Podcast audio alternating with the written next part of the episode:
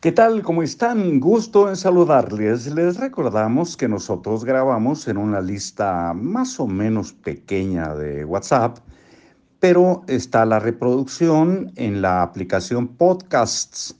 Así que si alguien quiere recuperar eh, libros para oír y vivir, por ahí están acumulados.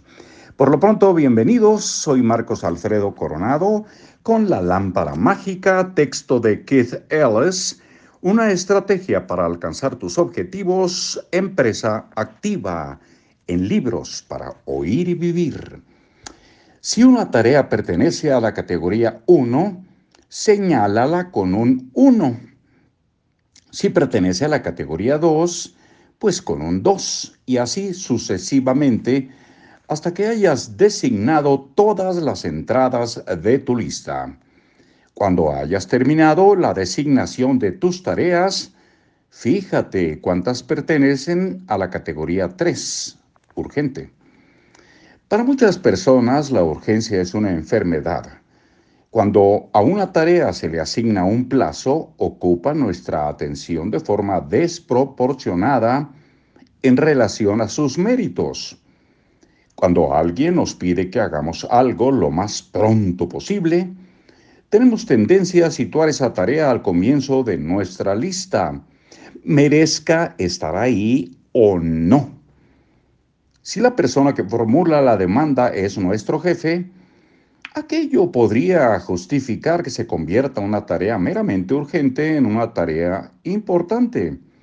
Pero si la persona que formula la demanda no es nuestro jefe, entonces existe la posibilidad de que la tarea que nos han encomendado como urgente no sea tan importante para nosotros como para la persona que nos la encomienda.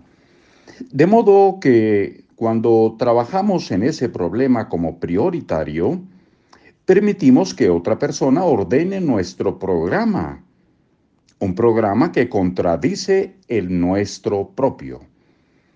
Dejemos que otra persona determine cómo gestionamos, cómo administramos ese recurso precioso e irreemplazable llamado tiempo. Aquella no es precisamente la manera de conseguir que nuestros deseos se cumplan. Los deseos, así como las tareas que los constituyen, pertenecen normalmente a la categoría 2. Son importantes nos conducen a donde queremos ir, nos dan lo que queremos de la vida. Sin embargo, normalmente no son urgentes, no tienen que ser ejecutados al instante.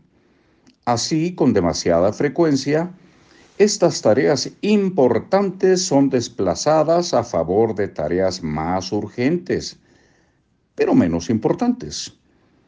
El ajetreo Ah, el ajetreo constante de la vida no nos deja ver las cosas por las que vivimos. He aquí un clásico ejemplo de mala administración del tiempo y una de las principales causas del fracaso. ¿Cómo podemos evitar esto? Si quieres que tu deseo se cumpla, dedica tu tiempo a la categoría 2. Trabaja con las tareas importantes las que te llevarán a donde quieres ir. Deja que las tareas meramente urgentes se solucionen solas. La mayoría de ellas simplemente desaparecerán y aquellas que no desaparezcan tendrán que adecuarse en función de las tareas más importantes y no a la inversa. Mañana las piedras grandes. A ver qué tal se pone este tema aquí en Libros para Oír y Vivir. Que esté muy bien. Un abrazo muy fuerte a la distancia. Hasta pronto.